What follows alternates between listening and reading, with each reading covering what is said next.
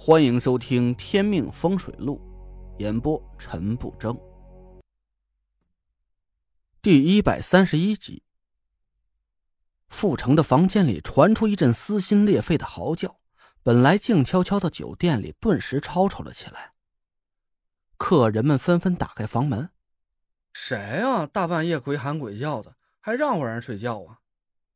出什么事了？我怎么听见有人喊鬼呀？不是吧？”闹鬼了！快快快，收拾东西，快跑啊！外面一阵乱糟糟的，宁珂被吵醒了，他跳起来拉着我，满脸都是兴奋的表情。是傅成吗？我点点头，朝他坏笑了一声。过五分钟再去看他，让他先尿会儿裤子。嗯，好。宁珂笑着看着我说道：“哎，对了，我听他喊有鬼。”这是怎么回事？你找人装的鬼吗？我神秘的眨眨眼，保密啊！宁珂撅着嘴看着我，不过没多一会儿，他就转移了兴趣，趴在门缝里，兴致勃勃的看着傅成房间的方向。傅成的惨叫声一声接着一声，整个酒店里满是他绝望的哀嚎，客人们吓得从各自房间里拖着行李往楼下跑去。客人都跑光了，走廊里一片死寂，傅成的声音也消失了，看来是被吓晕了。我朝宁珂笑笑：“出气了吗？”“嗯，现在心情超级好。”“那就去救他吧，我可不想闹出人命。”“切，又不是真有鬼，他胆子不至于这么小吧？还真能给吓死。”我笑了笑，没说话。拉着宁珂走到傅成房间的门口，用房卡打开房门。房门刚一打开，一股令人作呕的味道扑面而来。我和宁珂被顶了个跟头，俩人一起蹲在门外，是干呕了半天。我捏着鼻子走进房间，灯还开着，屋子里是一片狼藉，被子、枕头、烟灰缸、台灯散落了一地，房间里是乱七八糟的。傅成直挺挺的躺在地板上，裤衩子里还在流着黄色的液体，散发出阵阵的恶臭。我嫌弃的扇了扇风，靠，这是被吓得屎尿齐流了。我四下看了一眼，那个老东西已经不见了，应该是吓唬完傅成之后就离开了。我捏着鼻子拍了拍他的脸，傅老师，醒醒，醒醒！傅成没反应，他还躺在地板上，眼珠子瞪得老大，好像是看到了什么极其恐怖的事情。我叹了口气，心想：这老鬼下手还真够狠的，这是变了个什么模样，能把傅成吓成这个德行？我掐着傅成的人中，往他脸上浇了一瓶水。傅老师，醒醒啊，没事了。傅成依然没有反应。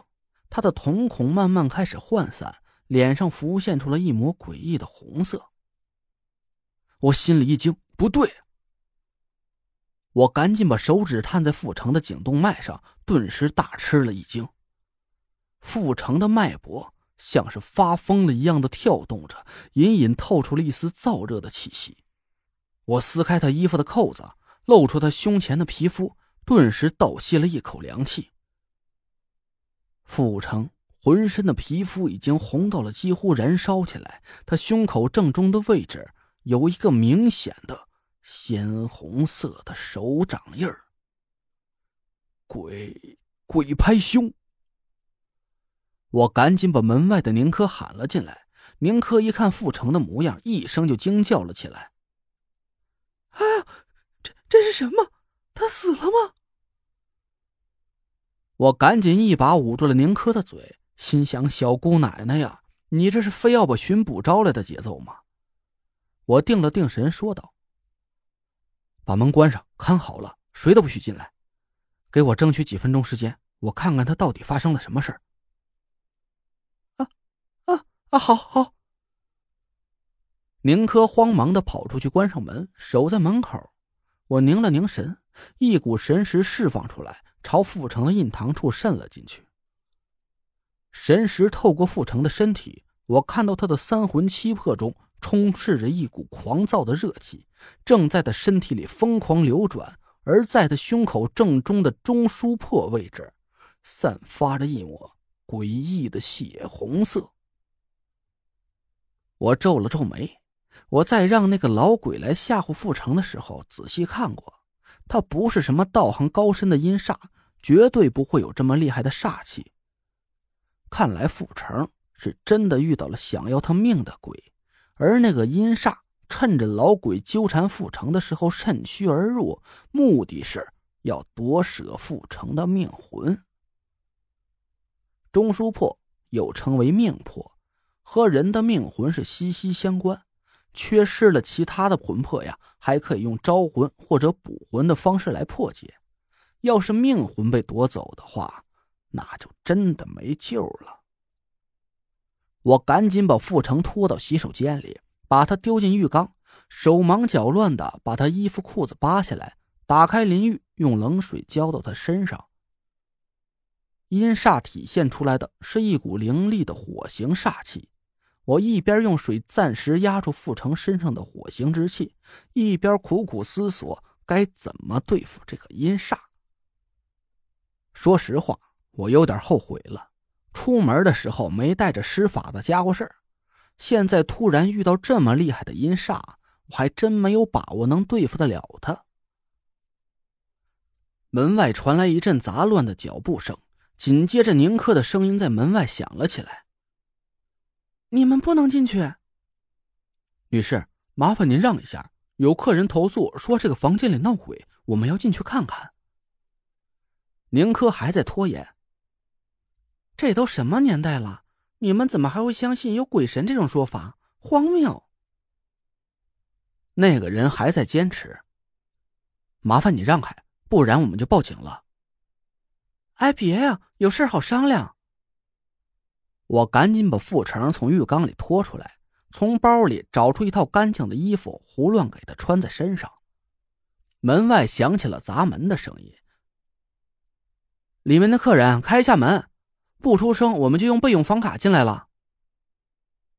我急了眼，赶紧把食指放在嘴里，狠狠一咬，血珠从指尖上渗了出来，我疼的眼泪都快掉下来了。我把指尖的阳血按在傅成的胸口，赶紧把他架起来，走到门口，打开门。一个保安模样的壮汉正在掏出一张房卡朝门锁上刷过来，宁珂还在拼命的挡着他。哎，你别进去！我说你这人怎么回事？能不能听懂人话？我架着傅成走出门来，那个保安瞪着眼睛看着我们。